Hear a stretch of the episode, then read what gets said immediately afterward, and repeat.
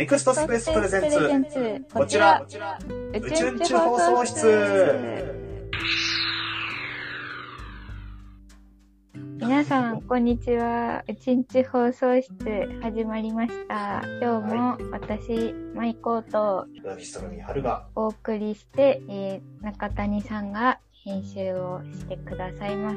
今日もえスペ学生メンバーで行きます。イエー、イ。い、ということでね、はいえー前回お話しした通り、えー現在東京でございます。私、おめでとうございます。おめでとうございます。東京上陸ですね。そうですね、上陸。あの、うんね、皆さん、日本の旗を振っていただきありがとうございます。はい。結構来てましたかね、やっぱり。あーまあ、大量に来てましたよ。ああ、さすが、さすがです。なんかもっと、うもっと反応してくださいよ。まあ、ということでね、まあ、あの、ねはい、東京の街をいろいろ歩いて、まあ、あの、メインはあのインターンシップで来てるんですけど、うんうんね、まだ現在ホテルからの配信ということで、いやー、東京驚きますよ、本当に人がいっぱいいて。うん。おー、やっぱ違いますか？北海道とは。そうですね、もう、なんかこう、最初はまあそ、そんなに変わんないのかなって思ったんですけど、こう、やっぱり。あの、まあ、まず、もう建物がひしめき合ってて、札幌とかってやっぱり、なんか空が開けてるっていうか、結構道もすごい2倍ぐらい広いんですよ、東京。ー。なんかわかります。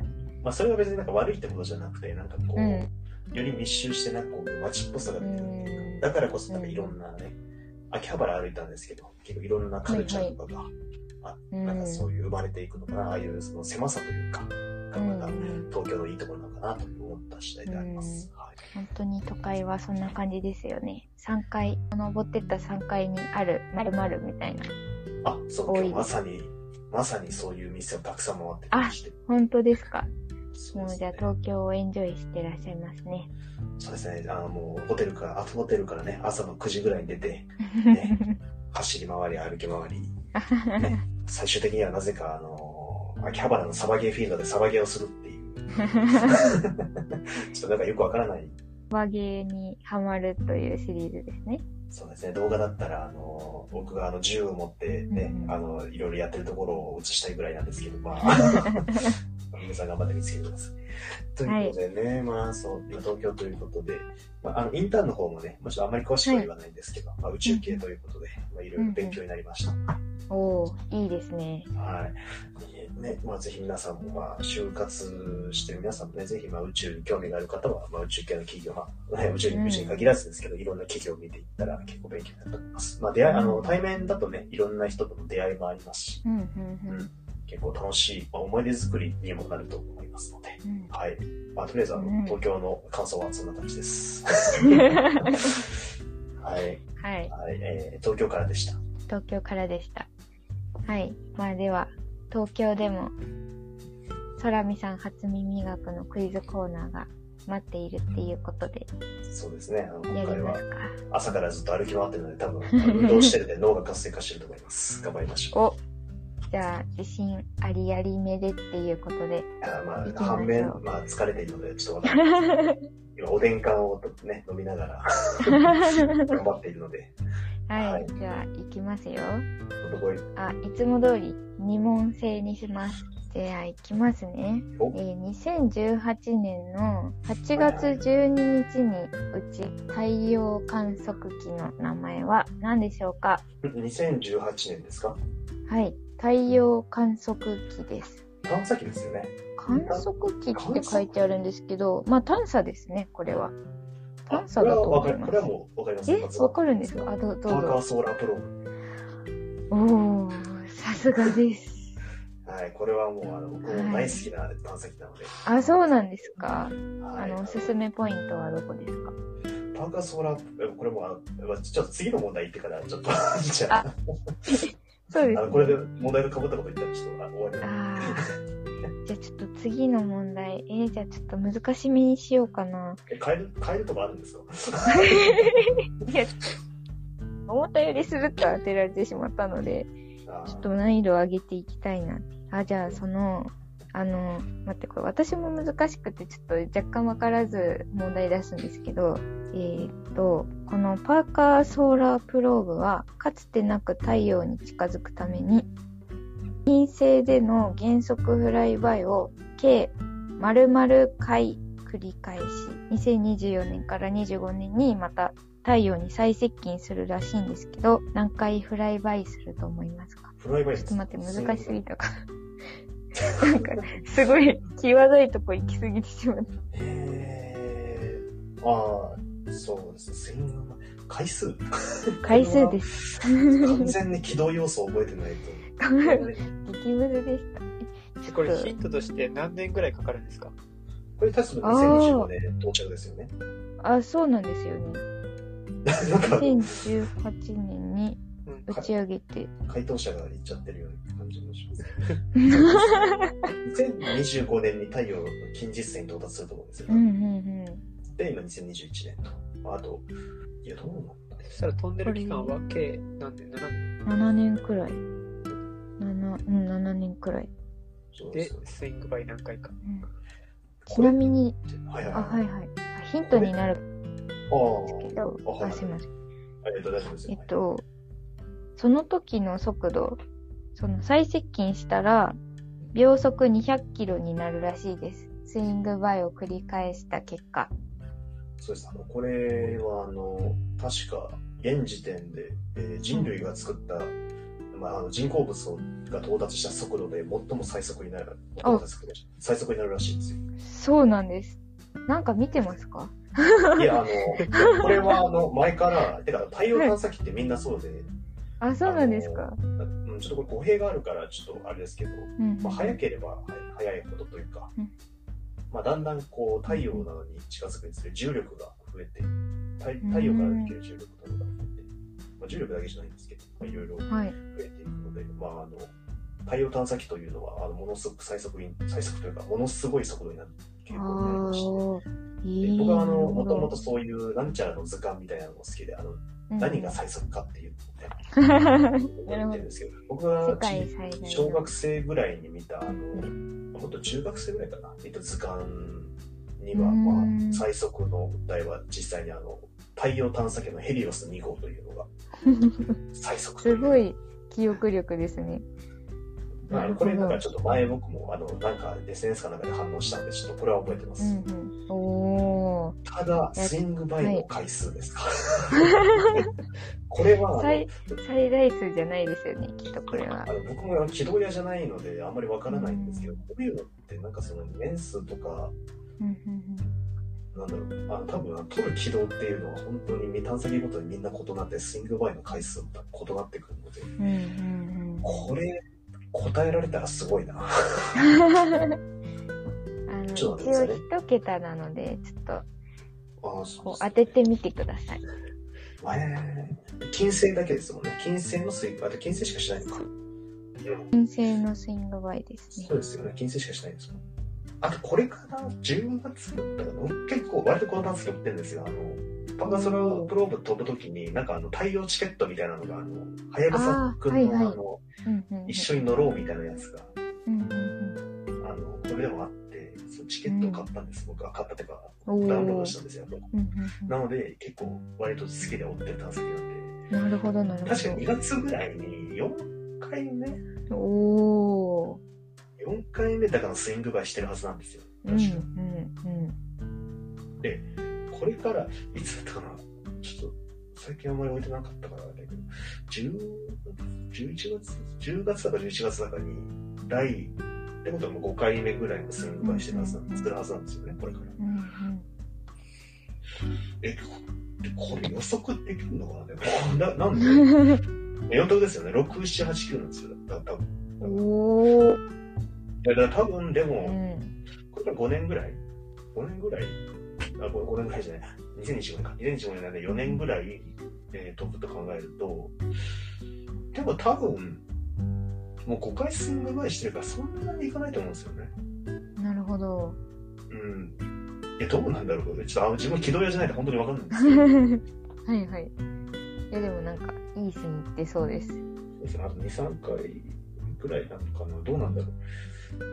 で、軌道的にもう十分すんなりして、あとは多う分、外側に飛んで戻ってくるっていう感じだと思うので、うんそんなにしないと思う。9回もしないと思う。おー。ちょっとマジ、マジで考えてますけど。いや、どんどんこう、ちゃんと、いい答えにこう、たどり着きつつあります。うーん。そうですね。もう、ズバッと。じゃあもう間を取って2回プラス2ぐらいで、おお、7回にしましょうか。じゃ 当たり、本当に？本当に？すごい、本当です。計7回繰り返します。なんでいつも当たるんですか？すごくないですかよく考えたら、これあの、探査機持ってるんだったら覚えてた方がいいですね、これ。いや、すごいな。えー、あ、え7回なんだ。ー、7回なんだって。7答えた回人、もよくわかってないんですけど。いや、そう、7回でした。今年でなんか、うんそう、前のニュースで言ったんですよ、なんか、金星スイング映えしましたっていう、だから英語の記事が出てきて、ほうほうほう。うんあのすごい短い記事ですよね。うんうんで、そう、あの、パーカーソーラープローブはいいですよ。なんかこう、あの、見た目が、なんか前にシールドあるみたいな、ああ、そうです。なんか見た、目してますですよね、確か。かっこいいですね。僕あのはやぶさみたいに2そう個なんか宇宙開発て系のゲームで、この見た目が好きで、なんかあの、盾持ちながら突進してるみたいで、あのこの見た目の探査機を真似して作ったんですよ、うんうんうん。なんかのゲームで。そんな感じがします。そうそれぐらい好きなので、あの耐熱シールドがね、うんあの、うんうん。まあ、ちょっとあの、画像がないので多分何言ってんだっていう感じだと思うんですけど、なんか先端が、こう、お椀、お椀っていうか、なんか円錐状に広がってて、うんうん。なんだろう、あの、ゆカプセル、有人カプセルみたいな、こう、そんな丸くないか。なんか、うん。うん、でもちょっと丸い。そうですなんか丸いシールドが前にバーンって探査機の前に貼ってあって、うんうんまあちょっとね熱を逃がすためのヒートシールドがないかなんですけど、うん。おー。それがすごい僕好きで、まあ、パーカーソーラープローバー僕大好きです。はい。それもかっこいいですよね、なんか。あの、これは、あの確か、えー、宇宙物理学者の、へえ。パーカーさんの名前で、あ、パーカーさんがいらっしゃるな。で、これ確かあの、ナスの探査機で初めて、てか唯一か、唯一か、だから初めて、あの、存命中の人の名前が付けられたんですよ。へえ、すごい。で、あの、なんか、あの、NHK の某あの宇宙系のドキュメンタリーでやってたんですけど、はいはいはい。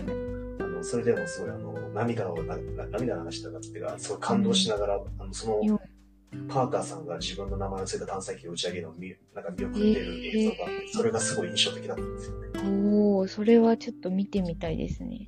あの普通ガリレオとかハッブルとか、うんあの亡くなった後に名前が付けられるんですよ、探査機。なので、これはあの名前にもすごい思い入れが、思い入れというかう、ん。すごいまあ思い入れがあります。はいうんパーカーさんすごい方なんですね。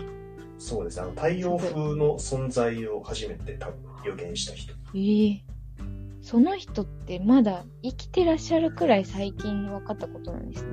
そう、太陽風自体が、まあでも、まあそれでもあの1960年ぐらい。発見された。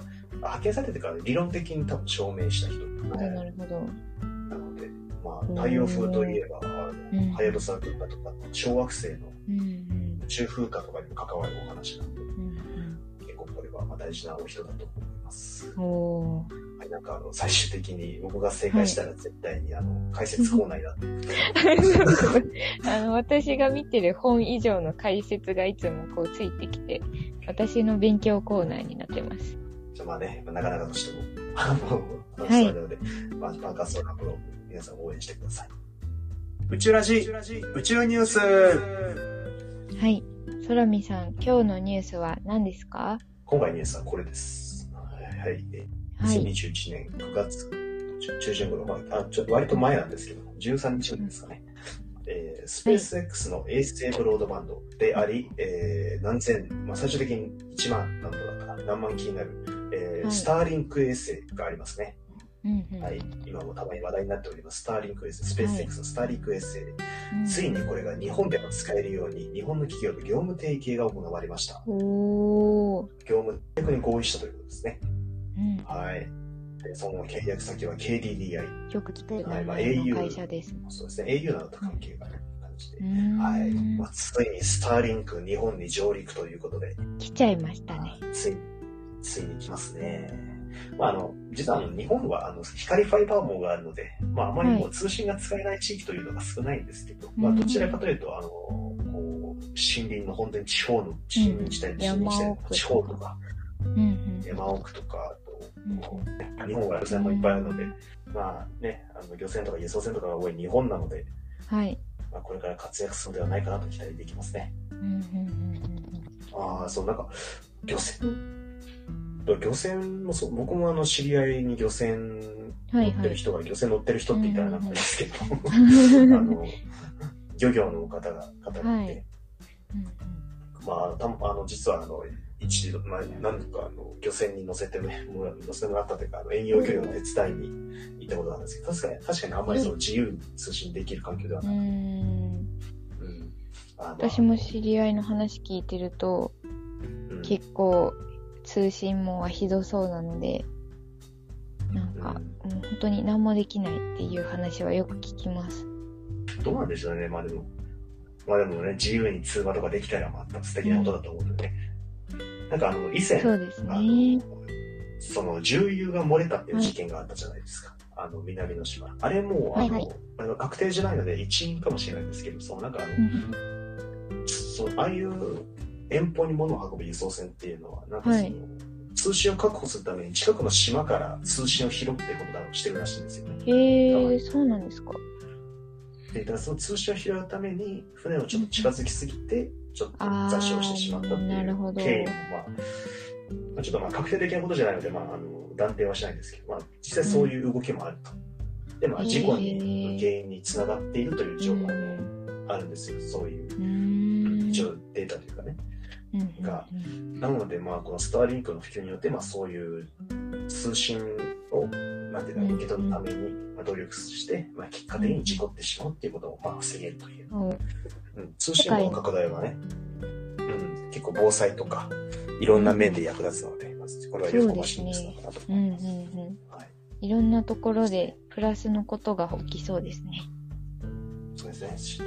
じゃあ、まあですが、あの、でね、まあ、いろいろスターリンクは、まあ、天文ですとか、うんうんまあ結構いや思いましたあの宇。宙ちょっと宇宙機のね、結構軌道の線線流などの関係でも結構いろいろ、まあ、課題も多い衛星ではあるのでね、まあ、これから見ねまあ、一方で見見守っていくべき衛星でもあるとは思います。